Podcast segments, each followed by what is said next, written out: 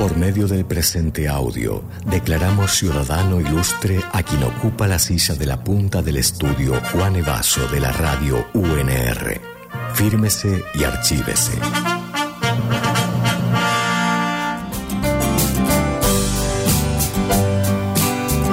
Aquí estamos y ya está ocupado eh, la silla de la punta de la, ahí de la mesa, de la punta de la mesa. Sí, Ya está ocupada.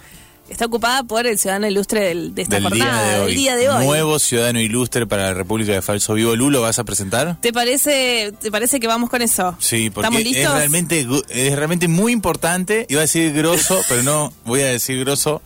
Eh, no quiero repetir palabras. Bien, el ciudadano ilustre de hoy deja arena en cada lugar al que entra. Tiene tatuados en el brazo derecho los cinco aros olímpicos y podemos apostar a que su estación preferida es el verano.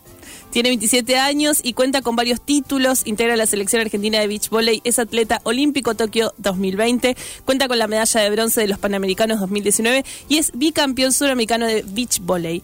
Hoy le damos un título más a Nicolás Capogroso. Bienvenido, Nico. Bueno, gracias, gracias por invitarme y ¿Cómo por estás? presentarme de esta manera. La verdad que la- me hacen acordar a la película, no sé si la vieron, Ciudadano Ilustre. Sí, No la claro. Sí, sí, sí. Es de ese De lado. película, bueno, estamos me siento un Ciudadano Ilustre hoy, Eh, un rato. gracias, Nico, por venirte. Llegaste hace muy poquito, hace horas de, de vi- de un viaje. Estuviste por Brasil, me contabas. Así que te agradezco que llegaste. ¿A qué hora llegaste? A la... Sí, llegué a las 11 de la noche a Buenos Aires y bueno, me tomé el, el colectivo en retiro, llegué a las 5 de la mañana casi. Estoy un poco cansado. Estás un poco cansado. Eh, ¿Podemos confirmar que tu estación preferida es el verano o no necesariamente? Eh, depende de dónde esté, ¿no? Porque el verano acá en enero está no, Está no me gusta picante. tanto. Prefiero la primavera, pero pero sí, sí. Si tengo que elegir una, creo que el verano, ampliamente.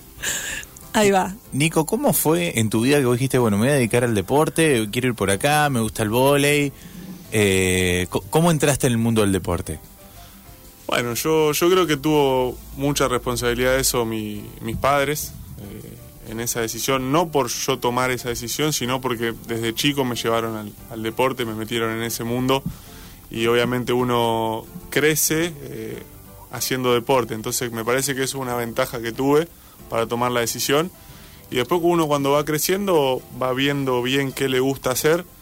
Eh, por momentos cuando arranqué con, con esto de la selección, allá por 2011, era chico, tenía 15, 16 años, eh, arranqué con el indoor y no es que disfrutaba mucho el tema de ser deportista a esa Claro. edad, sino que me gustaban más otras cosas, eh, que por ahí en el- cuando uno es chico, salir con los amigos, Claro. tener días libres. O sea, de un adolescente, decís. Sí, jugar a la, la play, a lo que sea, cualquier cosa menos tener responsabilidades siendo adolescente. Y, y bueno, de repente era una persona que estaba cuatro meses, los cuatro, tres, los tres meses del verano estaba en el cenar, eh, jugando Claro. para la selección, concentrando, viviendo con personas que por ahí no tenían mucha ganas de compartir. Y, nada, me llevó hasta de- a tomar la decisión de no querer jugar más al vóley. Y, y bueno, después, cuando me llega esto de beach volley, ya me llega a los 18, eh, ya un poco más grande, no tenía 14, 15 años, que por ahí estaba entrando a empezar a tener responsabilidades, que era estudiar, trabajar o ser deportista. Y creo que por ese lado decidí ser deportista y también seguir con una carrera como, como hago, que bueno, Claro. estudio abogacía. Mira. Eh, y me da gracia igual que digas estudiar, trabajar o ser deportista como si no fuera un retrabajo ser deportista, porque realmente es muy exigido, eh, es una decisión grosa, digo, tam- digo, cargas con muchas cosas que capaz alguien que tiene un trabajo común no las carga, digamos, Sí. por el representás a la- al país, digo, tenés como también muchas otras cargas, ¿cómo, cómo lo vivís a eso también? Entiendo, es, digo, es raro, me llama la atención que lo separes del trabajo, pero bueno, quiero saber cómo lo vivís vos. No, no, para mí es, es mi trabajo y es, es lo que hago todos los días y me dedico totalmente a eso. Está muy bien que, que me lo hayas corregido, pero cuando arranqué con esto, eh, no era un trabajo para mí porque no era rentable.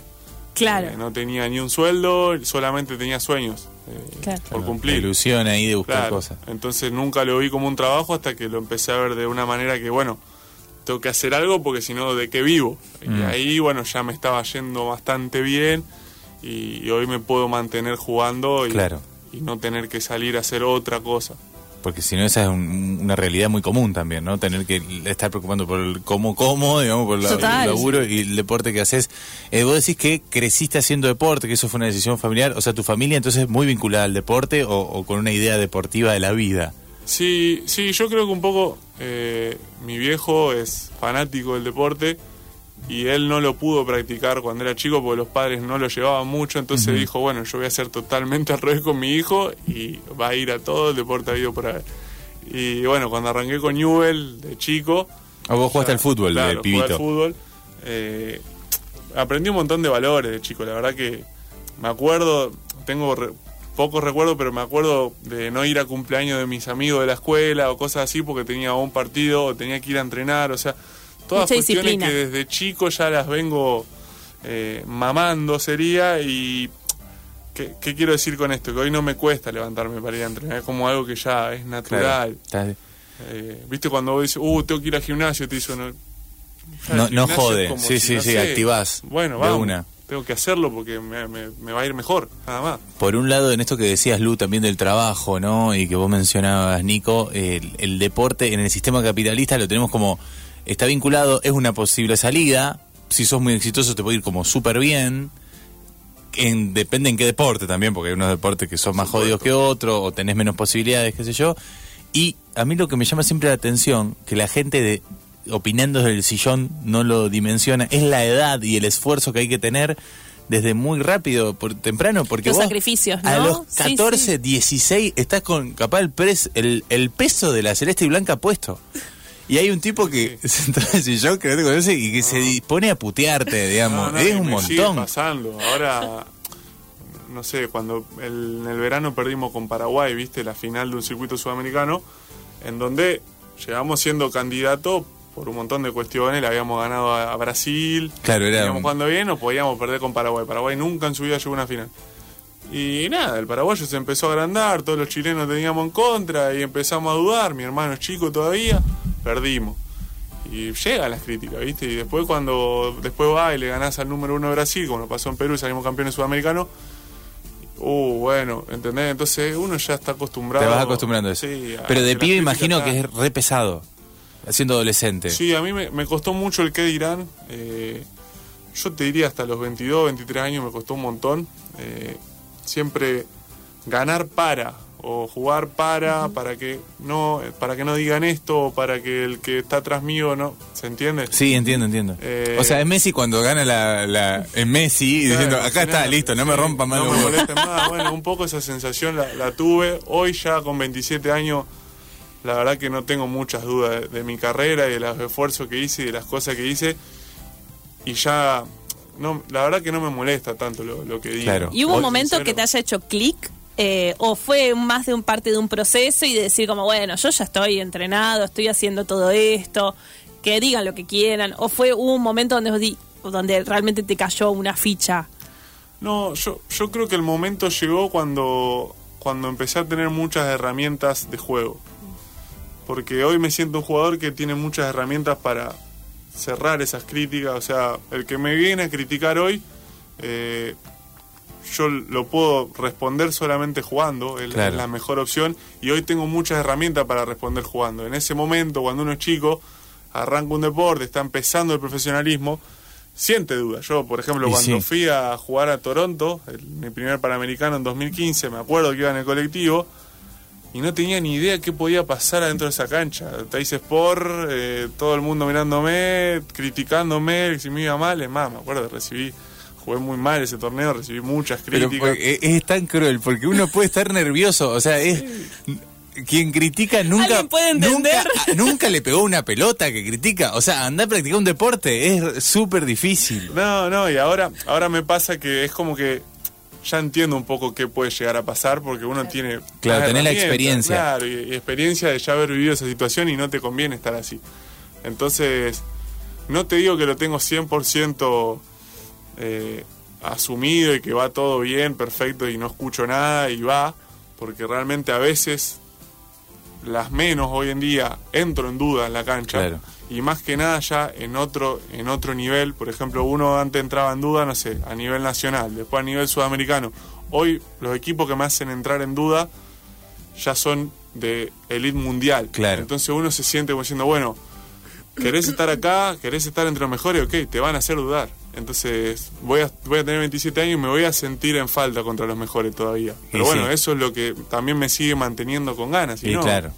¿cuál, cuál sería el objetivo? Totalmente. O sea, es el peso de la experiencia, por un lado, pero es lo, lo rico del deporte. ¿no? Sí, ta- también veo que es depende a la edad que uno lo vive. Por ejemplo, yo lo veo a mi hermano hoy y ya juega como un adulto. Eh, yo a los 19 años no jugaba como un adulto. Mirá. Tommy hoy es, es para mí uno de los mejores jugadores. De Argentina para mí es el mejor jugador y no tiene techo de lo, que puede mejorar.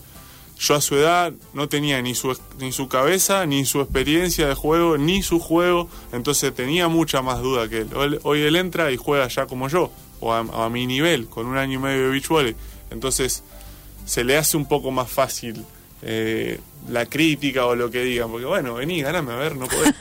Listo, Bueno, chao. A mí me estoy, pasaba sí. que no, bueno, muchas derrotas. Hoy Tommy está clasificado a un mundial con 19 años y lo clasificamos sin ningún tipo de duda con- con- contra todo el equipo que competíamos. O sea, clasificamos segundo en Sudamérica, no perdimos un, per- ganamos cuatro medallas de cinco posibles. Y bueno, eh, nos merecíamos estar ahí, pero por ahí yo a su edad me costaba mucho más lograr ese juego o esos resultados. Por eso lo, lo evalúo siempre del lado de las herramientas que tengo hoy, por eso estoy más tranquilo. Yo Claro. creo. Sin dudas. Nico, eh, ay, está, así, estaba pensando en esto. Bueno, contabas que empezaste jugando al fútbol, después al volei, indoor, como decías, y después, bueno, beach volley. ¿Qué encontraste en el beach volley también eh, que te hizo sentir que era tu deporte? Y yo creo que hubo varios factores. El primer factor, que bueno, lo dije hace un rato, yo soy una persona que no, no soy abierto a todo el mundo. La verdad que, viste esas personas que pueden congenuar o hacer sociabilizar con todo el mundo. Sí. Bueno, yo, Bueno, yo no. estaba con 12 personas, de las cuales hoy si te digo con cuál tengo contacto, con cero, en indoor. Porque la verdad que no, no, no soy así, no me sale tan fácil convivir con 11 personas que no quiero. O sea, yo no tengo ganas de convivir con alguien que no tengo muchas ganas. Entonces, vos proyectás ser jugador de indoor y es todos los años ir cambiando de equipo para convivir con 11 personas que de las cuales probablemente con mi forma de ser, con el 90% no, no tendría nada para hacer. Claro. Entonces sería, yo creo que hubiese jugado, si hubiese jugado al indoor, eh, económicamente me hubiese ido mucho mejor porque el deporte da más rédito económico, pero no sé si sería tan feliz de, hacerlo. Eh, entonces cuando me llegó el beach volley, primero vi esa parte que somos dos, entonces en- al ser dos es más fácil congenuar un objetivo en común. eh, y cuando tenés un objetivo en común, todo lo demás pasa a segundo plano. En cambio, en indoor no, no hay muchos objetivos en común. Eso de, eso de equipo que existe, que a veces escucho en el deporte, no, el equipo está. Hay equipos que sí, pero la mayoría de los equipos les pasa esta situación porque es lógico. O sea, se Es romantiza difícil. mucho la cuestión de equipo. Se romantiza la cuestión de equipo que para mí es muy importante, pero seguramente en el equipo hay muchas internas también, Claro. porque es muy difícil sociabilizar con todos de la misma manera y todos los mismos objetivos. Probablemente el que juega de suplente del titular no quiere que haga el gol.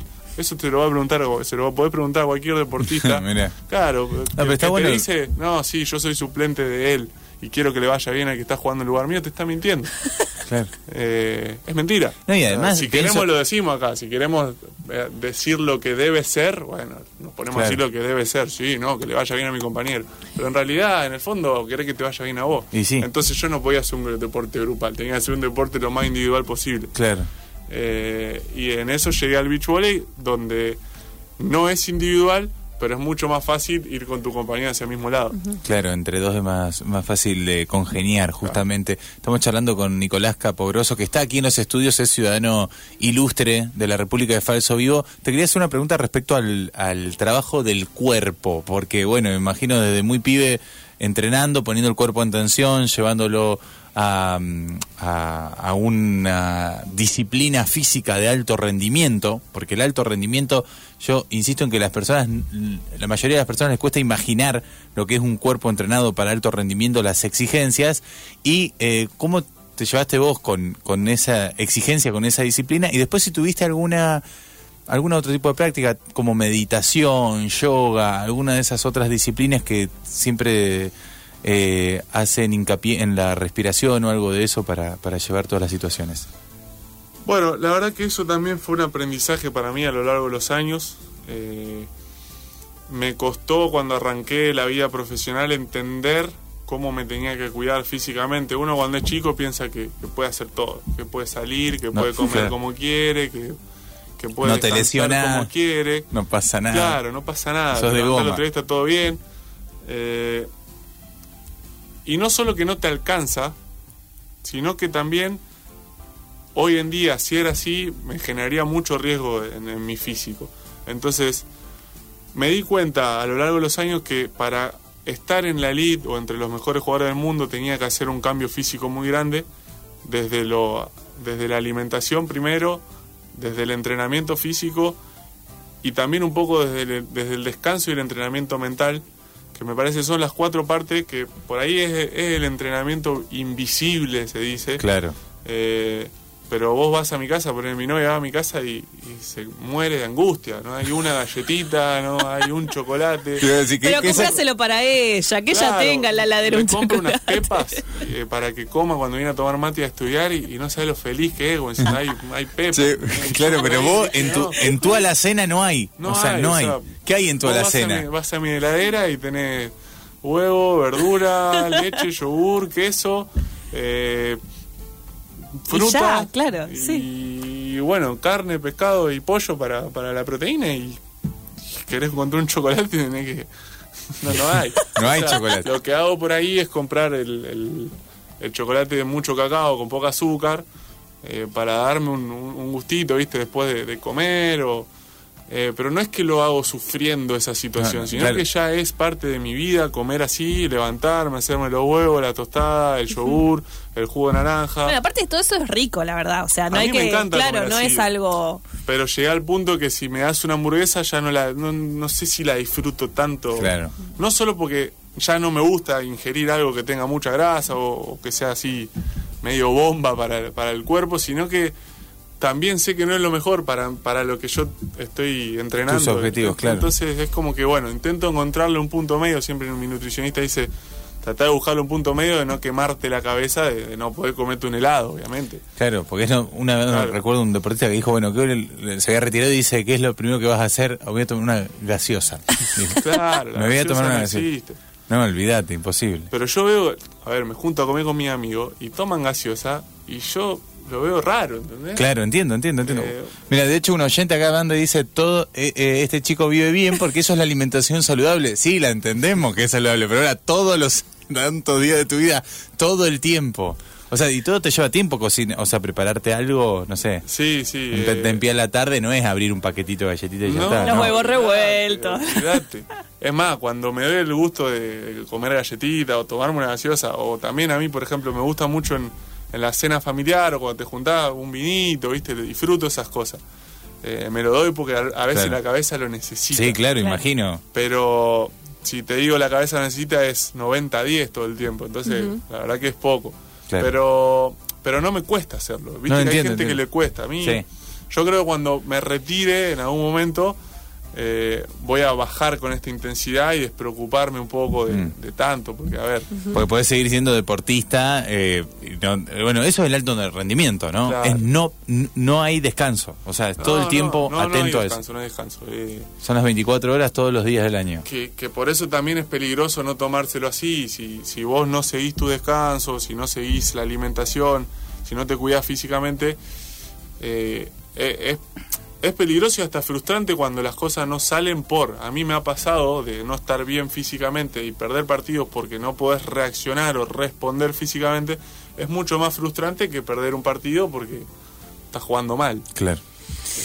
Nico, contábamos eh, cuando te presentábamos algunos de los títulos y de las cosas que estuviste pasando en los últimos años, cosas muy fuertes, la verdad, porque bueno, estuviste ahí en los Juegos Olímpicos, bueno, venís recién de Brasil. ¿Cómo, en qué momento te encontrás ahora y cómo ¿Qué, ¿Qué, especial te llevas de, de, alguno de estos acontecimientos que venís viviendo así? También digo de conocer lugares que capaz que podías solo soñar que ibas a llegar, ¿no? Pero bueno, confirmar ese sueño y, y cómo, cómo está siendo para vos un poco también esta vida que, que estás llevando en ese sentido. No, bueno, por ahí la, la gente, o sea, a mi alrededor se, se sorprende muchas veces de, de todo lo que viajo y te dice, uh, qué suerte que tenés. Y yo a veces ya, a mí me pasa ya esta edad que qué suerte que tenés vos de poder estar en tu cama, de, poder De estar dormir en tu cama. casa, un No, rato. pero aparte, claro, porque se romantiza mucho el viaje. No es que vos estás en un jet privado. No. No, y Yendo de tampoco acá que para está allá. paseando. Y no estás paseando, pero, o sea, llegaste hoy a Buenos Aires a qué hora? Anoche a A las, sí, a las 11, a 11 las 5 de la mañana acá. y a las, a las 5 de la mañana acá. O sea, todo el tiempo estás en alguna, yendo de acá para allá, y llegás y tenés que rendir. Sí, o cuando te vas a Brasil, viste, y te dice, uy, te vas a Brasil, y capaz que ya fui, no sé, un montón de veces y ya no tengo ni ganas de viajar. Me pasa, pero ta- también, a ver, es muy deportivo el viaje, entonces es como que ya la gente te, te- se te ríe, viste, como diciendo que te vas a Europa, viste. Sí, tengo ganas de irme a Europa, pero tampoco estoy tan emocionado, ¿entiendes? No, no, no. Porque que- no vas de vacaciones Claro, a ¿sabés lo- comer omelette y... No, y me y encantaría a veces tener otro, otros tiempos. Eh, Es real eso. Claro. Pero pero bueno, la verdad que elijo este este camino porque me gusta mucho el deporte, me gusta mucho hacerlo. No me cuesta hacerlo. La verdad que cuando agarro el bolso digo, bueno, y cuando ya estoy allá y, y empieza a fluir, empiezo a jugar, es donde quiero estar. Entonces, Claro. no- no el flow que sentís ahí Claro, en la se- pista es Sí, único. Es otro, es, es algo que no me lo genera nada en la vida. Entonces es, es re importante sentirse así, para mí por lo menos, y va a ser una tarea cuando lo deje de sentir así a ver qué, qué me va a pasar. Pero bueno, Claro. como todavía estoy en la mitad, Falta no, para no eso. lo estoy pensando. Bueno, la última pregunta antes de, ¿De la voz del pueblo? de la voz del pueblo, Sí, porque está por ahí. que tiene que ver con que estuviste, bueno, en los Juegos Suramericanos ahí con un rol súper importante que fue eh, encender el pebetero. Bueno, ¿cómo fue eso? ¿Qué onda? ¿Qué onda eso? Llevaste la llama fue medio del secreto deporte. aparte, como que te dijeron Benito a tal hora y nada más. Sí, yo. Eh, mi preparador físico es el, el hijo de Adrián eh, y Leone. Y bueno, yo a Adrián y a, y a la madre las conozco desde chico porque es amigo mío, Guido, nos, nos llevamos bien hace mucho tiempo de- del vóley, ¿no? Y me llamó, me acuerdo, me llamó la mamá de, de Guido y, y me dijo, che, no digas nada, pero vas a llevar la antorcha. Yo dije, bueno, voy a llevar la antorcha el jueves como uno más que llevó la antorcha porque habían paseado por la ciudad con la antorcha. Claro. Me dice, venite a las 7 acá y, y bueno, después arreglamos. Pero no le digas nada a nadie. Bueno, dije, no, no sé, la verdad lo, lo primero que imaginé, bueno, llevaré la antorcha y después la antorcha la encenderá alguien, no sé. Cuando llegué allá me dijeron, bueno, vos encendés la antorcha. Y Eh, ¿En ¿Cómo? serio? ¿En serio? Eh, nada, fue, fue re fuerte. La verdad fue, fue re fuerte la sensación que tuve cuando, cuando encendí el pebetero y, todo lo que significó y salir y, y mucho llorando de la emoción. Y nada, fue, fue una sensación distinta a la deportiva realmente, que si bien viene eh, en consecuencia al deporte, eh, fue una sensación distinta y fue, fue muy linda y la verdad que voy a estar agradecido siempre y no me lo voy a olvidar nunca como, como experiencia porque fue distinto a lo que normalmente vivo y, y lo disfruté mucho. Tiene- aparte de tu ciudad, ¿no? Como también tiene eso que es muy fuerte. Sí, sí, sí, no, no, por eso. Tu- tuvo un montón de, de condimentos muy lindos y, y fue un momento al cual no llegué preparado. Eso también estuvo bueno porque fui no- y no sabía que iba, eh, porque no me lo quisieron decir tampoco. Y bueno, después me di cuenta que lo fuerte que fue y lo, lo, lo valoré un montón. Qué bueno. Eh, Nico Capogroso, entonces, es ciudadano ilustre de la República de Falso Vivo eh, y... Tiene res- más responsabilidades. Ay, Dios. Nico, no todo es alegría, no todo es felicidad, porque hay presiones. Lo sabés, sabés que un, un match ball es mucha presión. Si esa pelota entra, sí, sí. entra, y si no entra, no entra. Afuera. ¿Qué onda? Y la voz del pueblo. Qué cool la voz del pueblo. Ahora tenés exigencias civiles. ¿Qué onda? Tengo ¿Todo algunas bien? preguntas. ¿Qué pasa, voz del pueblo? Ah, de acá. También cuidándome, porque el pueblo se tiene que cuidar. El pueblo se tiene que cuidar. Sí. Hay que terminar con la rivalidad en el fútbol y tiene que quedar un solo club. ¿Cuál queda? Uh, ¿cómo lo ve? Pero es muy fácil esa pregunta. Ya est- est- extingo todo arroyito. Muy picante, me encantó. Me gusta, me gusta cómo responde. Picante. Listo, ya está. Eh, ¿Qué personalidad rosarina merece su plaza? ¿Por qué? Ay, No diga yo, no diga yo. qué personalidad. Mi viejo. Ajá. Me Listo, ¿dónde ponemos la plaza de tu viejo? ¿En dónde? Sí. Eh, no sé. ¿Dónde? En arroyito. Sí, la que poner tiras arroyito, todo. sí, sí, ahí. Bueno, sí, puede ser. Tengo una última pregunta. Dale vos. Los barrios. ¿Qué hacemos con No. los barrios? ¿Con los barrios? ¿Qué hacemos ¿Qué con los hace- qué es esa genérico. Qué pregunta? amplia, qué amplio, qué amplio. Muy amplia. Bueno, con la cerámica. Eh, nada, que podemos hacer, no sé, asados más seguidos, así. Me gusta. ¿ah? Asados en la calle. Está bueno ¿no? eso, como una, un, un ir a Más compartir. campeonatos de asado de estaca. Sí, sí. Faltan eso- campeonatos eso de asado. Claro, claro, Vincular el asado a un- cerámica. a una competencia me parece que va. ¿ah? Sí, a mí yo iría con gusto. Gracias. Nos vemos. Nos vemos. Gracias vos. Gracias vos del pueblo. Buenísimo. Eh, espectacular. Eh, Nico, muchas gracias por la verdad que te llegaste hasta acá hoy. eh, te, te robamos. Agotado. Agotado. Y otra pregunta. La, el estudio de la abogacía. ¿Cuándo? ¿Cuándo sucede? ¿Entre qué momentos? Porque hay que, imagino que a la disciplina del deporte de alto rendimiento le tenés que sumar la disciplina del estudio. Sí, primero lo arranqué y dije, bueno, voy a hacer las dos cosas a la vez. Mm, Eh, y me pegué un par de, de palazos. Mm. Eh, me caí un par de veces. Porque no te da. La verdad, hacer las dos cosas al 100% es muy complicado. Más que nada porque el deporte te exige físicamente. Entonces llegás muy cansado al momento de sentarte a estudiar Claro. o de ir a cursar. Por ahí, si no tuviese que exigirme tanto físicamente, por ahí la podría eh, pilotear un poco más y decir, bueno, estudio hasta un poco más tarde. Eh, Claro, porque cuando vos no jugás, no es que vos estás en tu casa sentado, sino que estás entrenando. entrenando. Entonces es muy difícil llevar las dos cosas al 100%. Entonces lo que hice con la abogacía fue llevarla muy de a poco cuando termina mi temporada, que es más o menos en agosto. Me anoto algunas materias y las rindo en diciembre. Eh, y nada, con eso fui avanzando, hoy estoy en quinto. Ya, a ver, como un estudiante normal ya me tendría que haber recibido hace 3, 4 años, pero nunca fue el objetivo principal, sino Claro, que el no. objetivo hoy está puesto en el deporte y en algún momento me recibiré. Esa es la, la idea, para decir, bueno, tengo esta opción eh, en el momento que me retire. La verdad que no me gusta mucho la abogacía, te soy sincero. Mirá, pero la vas a terminar. Eh, cuando, sí, cuando, cuando empecé a estudiar, eh, lo hice para hacer algo que sea que no tenga nada que ver con el deporte, Mirá. porque pensé que me iba a saturar mucho. Si vos me preguntabas, me hubiese gustado estudiar psicología. Eh, pero bueno, en ese momento, la verdad, mi vieja también es escribana, entonces por ahí. Claro, eh, tenías ahí, bueno, fue como una cuestión Sí, medio familiar, familiar, me claro. dijo, bueno, si seguís esto yo te puedo ayudar y bueno, bueno, vamos. Pero si vos me preguntás hoy en la mente hago así, ah, Estás muy lejos. Lo que pasa es que estás compitiendo en beach volley me tengo que eh, en meter todo el ahí, mundo, no, entonces No me veo todavía, ¿viste? No, Claro. La veo muy lejana. eh, pero bueno, obviamente es fue capacitación en mi vida, me sirvió un montón y, Mm. y- y lo hubiese lo, lo volvería a hacer. claro, el estudio universitario. Nico, muchas gracias. No, bueno, gracias a ustedes por invitarme y la verdad que la, la pasé muy bien. No, no- como lo del antorcha, no me esperaba un programa tan relajado. tenés otro título aparte, te vas con un título más. Ciudadano ilustre de falso vivo. Y, ahora que vean están- esa película. por Sí, favor. claro. Sí, la vi varias veces. sí. Es muy buena. Che, y bueno, eh, esta noche descansar.